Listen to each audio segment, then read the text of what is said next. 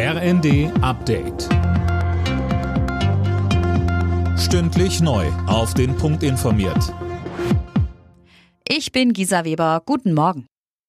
US-Präsident Biden hat bei der Weltklimakonferenz in Ägypten vor einer existenzgefährdenden Erderwärmung gewarnt. Das Leben des Planeten sei durch die fortschreitende Klimakrise in Gefahr, so der 79-Jährige in einer Rede. Michelle Kolberg berichtet. Biden kündigte an, die Klimaschutzzusagen seines Landes umzusetzen. Die USA werden die Ziele zur Minderung ihrer Treibhausgasemissionen bis 2030 erreichen, versprach er.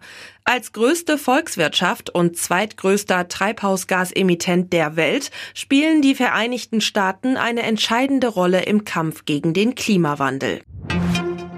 Die ukrainische Armee feiert bei einer Gegenoffensive im Süden des Landes einen wichtigen Erfolg. Neun Monate nach Kriegsbeginn ist das strategisch wichtige Cherson wieder unter ukrainischer Kontrolle.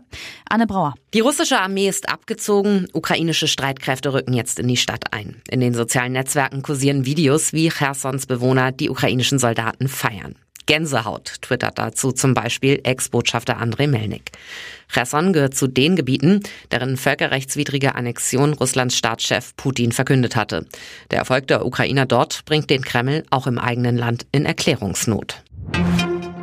In vier Bundesländern müssen sich Corona-Infizierte künftig nicht mehr isolieren.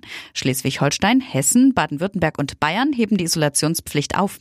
Gesundheitsminister Lauterbach zeigte sich davon wenig begeistert.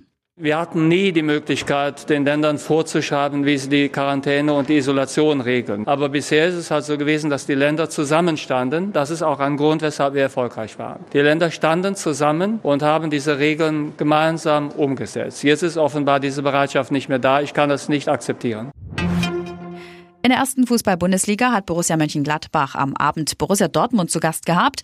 Die Gladbacher setzten sich dabei 4 zu 2 gegen die Dortmunder durch. Und die deutsche Handballnationalmannschaft der Frauen ist mit einem Sieg in die EM-Hauptrunde in Nordmazedonien gestartet. Gegen die Niederlande gewann die Mannschaft am Abend deutlich mit 36 zu 28. Alle Nachrichten auf rnd.de